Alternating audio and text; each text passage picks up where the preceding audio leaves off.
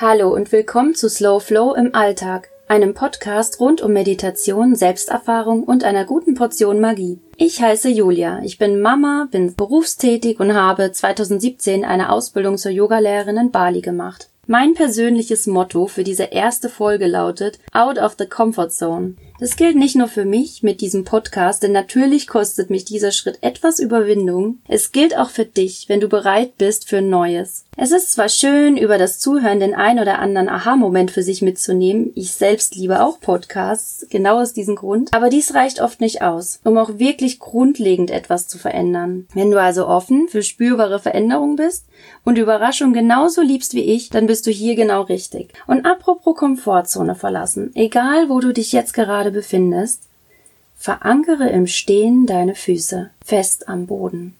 Schließe die Augen Hebe einatmend beide Arme über die Seiten in einem großen Kreis nach oben. Lass die Handflächen zueinander finden. Atme aus. Atme ein und führe die aneinandergelegten Hände vor das Herz. Lege die Handflächen auf den Herzraum. Atme in diesem Bereich ein Lass den Atem wieder sanft davongleiten. Spür die Wärme deiner Handflächen auf dem Herzraum. Und dann lass deine Arme sinken und öffne langsam wieder deine Augen. Ich möchte kurz drei Worte mit dir teilen, die mich seit meiner Zeit in Bali stets begleiten. Und zwar sind es die Worte Thinking, Feeling und Willing. Denken, fühlen und wollen. Unser Denken kann uns manchmal ganz schön herausfordern.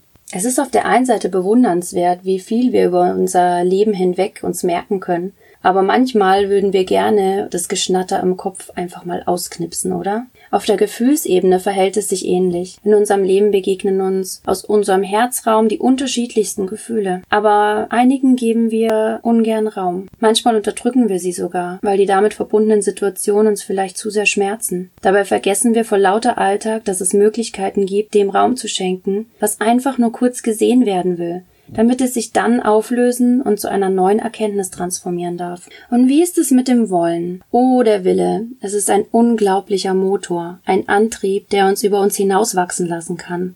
Aber zu viel Antrieb drängt uns auch mal an eine Art falschen Perfektionismus, bei dem wir letztendlich Energie verlieren, anstatt sie zu tanken. Wir kommen an Leistungsgrenzen, und fühlen uns einfach nur erschöpft. Und wie ist es mit zu wenig Willen? Zu wenig Wollen speist sich ganz gern mal aus der Quelle des Abwartens. Zwar ist uns schon irgendwie bewusst, dass es Möglichkeiten gibt, etwas zu tun oder zu verändern, aber Angst, negative Glaubenssätze über sich selbst oder das Gefühl von Stagnation hindern uns daran, einen Schritt vorwärts zu gehen. Denken, fühlen und wollen begleiten uns tagtäglich, haben Einfluss auf unser Denken über uns, die Familie oder wie wir über die Arbeit denken, die wir tun. Und das ist genau richtig so. Denn du und ich, wir haben die Chance, täglich Gleichgewicht in dieses System zu bringen. Wie? Indem wir uns zum Beispiel der Überraschung und der Magie des Augenblicks hin öffnen. Eine Minute am Tag kann uns bereits helfen, eine neue Ordnung im Inneren entstehen zu lassen. Vielleicht hast du ja bemerkt, dass du dich nach der kurzen Übung vom Anfang davor anders gefühlt hast als im Anschluss, mehr bei dir warst oder dich mehr in deiner Mitte gefühlt hast oder einfach anders fokussiert.